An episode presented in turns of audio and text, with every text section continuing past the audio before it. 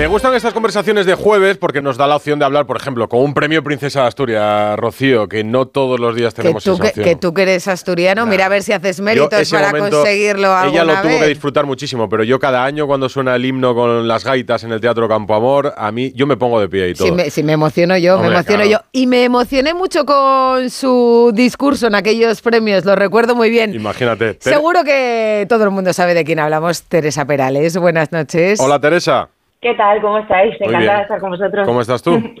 Pues fenomenal, joya. Además ahora con este recuerdo tan bonito que me acabáis de traer a la cabeza, pues imagínate, tú te pusiste, tenías ganas de ponerte de pie, yo tenía los pelos de punta de todo mi cuerpo erizados, con una emoción tremenda y todo el rato además pensando, como bien decís, como bien recordabais en el discurso, que hablé mucho de mi madre y era como una, una dedicatoria muy especial.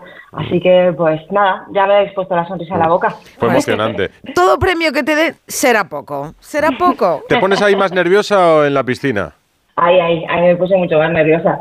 Sí, sí, sí, porque uf, esto del protocolo, las gaitas, es que es todo. Es todo lo que supone y además todo lo que supone ese día, los días anteriores, el ver cómo se vuelca todo el mundo, todas las actividades que hacen, el que, claro, sales a la calle, todo el mundo te conoce, Mm, fue muy, muy, muy especial. Bueno, de hecho, en el fondo realmente ha cambiado, mm, a ver, no, no sé si mi vida, ¿no? Pero sí que por lo menos mi presentación pública, cuando voy a los sitios, claro, ya todo el mundo se le llena la boca y fue princesa, premio Princesa de Asturias de los deportes, es lo primero que dicen. Luego las medallas a veces se equivocan, pero eso sí que lo dicen muy bien. Hombre, decir que tienes 27 medallas en Juegos Paralímpicos también es una buena carta de presentación. Y 22 en Mundiales.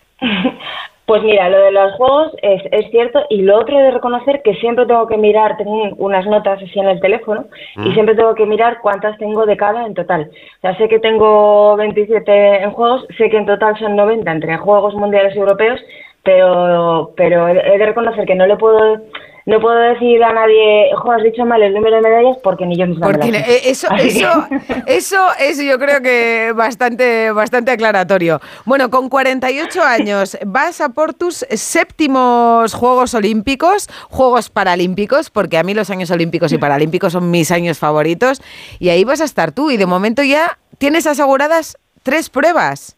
Pues sí, me hace muchísima ilusión. Tenía como objetivo este año el poder, el poder conseguir las mínimas lo antes posible por tranquilizar la cabeza, porque es mucho mejor cuando planificas una temporada tener ya primero muy claro el objetivo, que obviamente era competir en París, y luego por cuestión de calendario saber qué pruebas podía, podía competir. Y desde el primer momento tenía muy claro que quería ir a por el 50 espalda, por el 100 espalda y me hacía mucha ilusión meterme en el 100 libre, pero el 100 libre es de una categoría superior, es decir, de nadadoras que tienen menos discapacidad que yo. Mm. Y el fin de semana pasado, en el anterior, hice récord de España y conseguí una muy, muy buena marca que me, vamos, me garantizó no, porque ahí hay que estar, ¿eh? O sea, si no estás, no, no, puedes, no puedes conseguir las cosas, pero pero a día de hoy me mete incluso en final en, los juegos que, bueno, en una categoría superior es como si dijéramos que un junior mm, participa en absoluto y además se mete en una final, o sea que muy bien, muy contenta. Eh, has tenido que cambiar de, categoría este año porque por la lesión, ¿no? Tienes ahora más problemas de, movilidad en un brazo. Sí, esto ha cambiado mucho, muchas cosas. Eh, el día a día, por supuesto, porque no solamente que, que no pueda moverlo para nada de brazo, sino que claro, para el día a día pues lo muevo con mucha dificultad, pues he cambiado del poder ir con la silla manual todo el tiempo a tenerla que utilizar exclusivamente en casa y, no siempre. Eh, para ir a los sitios voy siempre con la silla eléctrica, necesito ayuda para entrar y salir del agua. Pero bueno, tengo la ventaja de que hago un deporte que, que yo siempre he dicho que ofrece esa magia de que todos eh, podemos flotar. Luego hubo una vez que me dijeron que no, que hay un 1% de la población que no flota. Yo no me encuentro entre ese 1%, más bien me encuentro entre el otro, mm, creo que también es muy pequeño, de los que llevamos siempre el culo por encima del agua, porque ¿Mm? floto en exceso. Ah. ¿Y eso es bueno o es malo? Esto es una anécdota para que lo sabéis. No es una broma, es de verdad. Sí, pero es bueno para nadar, ayuda o no. Que es mi caso, sí, sí, sí mucho, mucho. Ah. Mucho. A mí el, el, poder ir flotando muy por encima del agua hace que, hombre, lo he exagerado, ¿eh? Mm. Pero hace que tengas mucha menos resistencia, la, la hidrodinámica es mucho más cómoda y no es lo mismo llevar un lastre de las piernas completamente abajo, de ir hundida, pues la típica persona que te encuentra, no, es que yo me me tiro al agua y me voy abajo. Pues yo no, yo es que no soy capaz de llegar al fondo de la piscina. Porque floto tanto que no puedo llegar salvo que me ponga pesas de pesos de buceo. Oye, Teresa, eres... Os lo prometo. No, no, si me lo creo. Yo para eso sí que tengo bastantes dificultades, ¿ves? Presumo otras cosas, pero el nadar ya me darás alguna clase o alguna recomendación, alguna pauta, porque el nadar no es lo. No, no, no sé qué. A mí me cuesta flotar, me cuesta. Llego y cuando hago una, un largo, una piscina de 25 metros, es como si hubiera corrido una maratón. O sea, tengo que parar, respirar, dar la Y hago deporte, ¿eh? No te creas que. A mí me da pereza lo del gorro y las gafas. me, da, mucha pereza. entiendo perfectamente todo esto que decís, porque a pesar de que soy nadadora, todos los nadadores sufrimos también de ese tipo de, el de la pereza, de meterte al agua, de luego, pues eso, el gorro, las gafas, el bañador, salir todo el rato mojado, estar luego con el pelo mojada todo el día, cuando además entrenas mañana y tarde, pues es que no te lo secas, vamos, es que estás a remojo. Y, y luego porque hay otros deportes en los que respiras. Y en natación mm, respirar lo justo, o sea, es todo muy contado. Vas contando brazadas y respiras solamente cada X tiempo, no puedes respirar siempre que quieres. Entonces, bueno, eh, cuesta, cuesta mucho. Oye, eh, Teresa, ¿esto de, la movilidad del brazo tiene algo que ver con lo que tuviste en los Juegos de Tokio, que estuviste unos días ingresada allí, luego te trajeron, estuvieron otros días, estuviste también ingresada aquí? ¿De, de aquello viene, vienen estos problemas de ahora? Sí, no lo sabíamos, pero, pero sí. Eh, de hecho, se remonta incluso antes. Eh, a partir de, de, O sea, a mí cuando se me salió el, el hombro antes de Tokio fue por, por, un espasmo muscular, que ya eran problemas que tenía yo eh, previos eh, musculares que me provocaban pues como espasticidad, entonces hace que de pronto tire tanto un músculo que es capaz hasta de sacar una articulación fuera de, de su sitio. Madre mía. Y de hecho la gran pelea que tuve antes de ir a los Juegos de Tokio es que se me salía el hombro 6, mm, 7, hasta 8 veces al día mientras entrenaba de los propios espasmos musculares y luego ya claro se me quedó como, como un chicle. Me operaron pero luego mm, volvieron otra vez a seguir pues, su curso esos espasmos y por eso es por lo que no puedo mover el brazo para nadar y, lo llevo, bueno pues ya lo veréis, pero vamos, lo llevo a rastras básicamente. Oye, siempre has sido un referente para las personas sin, eh, para las personas con discapacidad y además has eh, visibilizado dos cuestiones eh, que en el deporte muchas veces no tienen repercusión, que es la, discapacidad precisamente y, el deporte femenino, la mujer. Eh, ¿Sientes que ya tienes tu lugar en los medios, tu lugar en el, en el deporte, que ya no tienes que reclamarlo como al principio o no?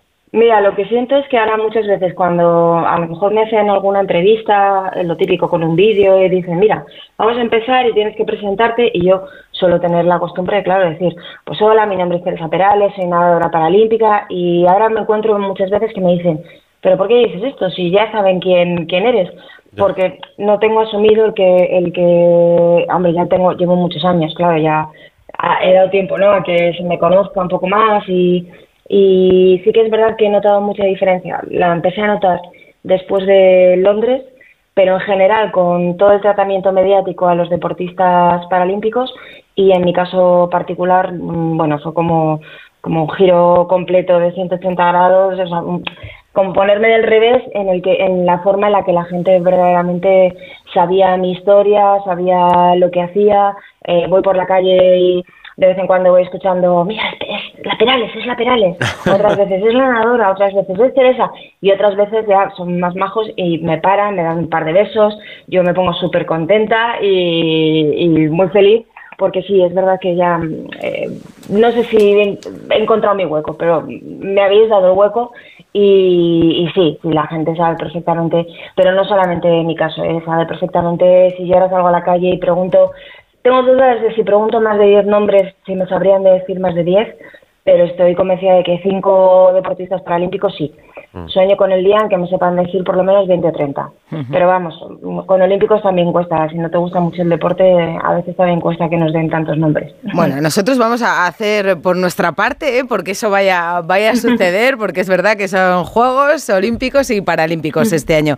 A mí me parece increíble lo que haces y con 48 años, eh, un nuevo problema físico y tú dices, no, no, yo quiero volver a los Juegos, porque es verdad que en Tokio, estando lesionado, conseguiste también una medalla. ¿Qué es lo que te lleva a ti a seguir adelante y no dices, mira, ya, ya he conseguido ya 27 medallas, ya lo he hecho todo, no, no, sigues ahí. ¿Qué récord buscas? Mucho la marcha. Pues que siempre tengo a alguien por delante, ¿sabes? De momento sigo teniendo a, a Phelps, que tiene una medalla más que yo.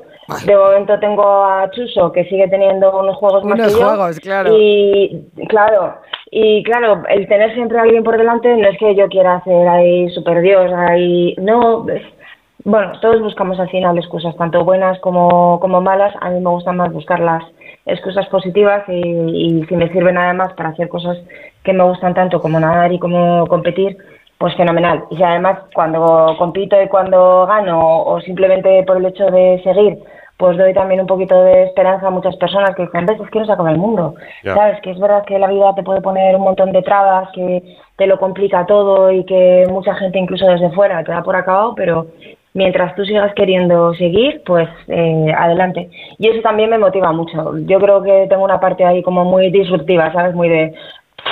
Es que me encanta llevar la contraria en eso. Sí. Bueno, además es un consejo que sirve para todos, ¿eh? no solo para gente que tiene alguna discapacidad física. Oye, Teresa, nos ha encantado charlar contigo. Nosotros terminamos Radio Estadio Noche cada día con una canción. Nos gustaría que hoy eligieras tú tu canción de despedida. Uf, pues mira, eh, yo es que cuando me, me hablan de música y me piden canciones, eh, siempre hay una que me viene a la cabeza porque es con la que más he entrenado toda mi vida, que es una que ahora ya es más difícil de encontrar, pero seguro que la encontráis, que se llama Heroes Live Forever de, Van- de Vanessa Morosi, que fue la que inauguró los Juegos Olímpicos de Sydney en el año 2000. Ahí os dejo el reto. Pues No. a- ahí, así despediremos hoy Las Radio que diga Estadio Gabriela que son unas máquinas la ponen en un minuto, no te preocupes. Teresa Perales, muchísimas gracias. Es un Muchas placer hablar gracias. contigo. Radio Estadio Noche.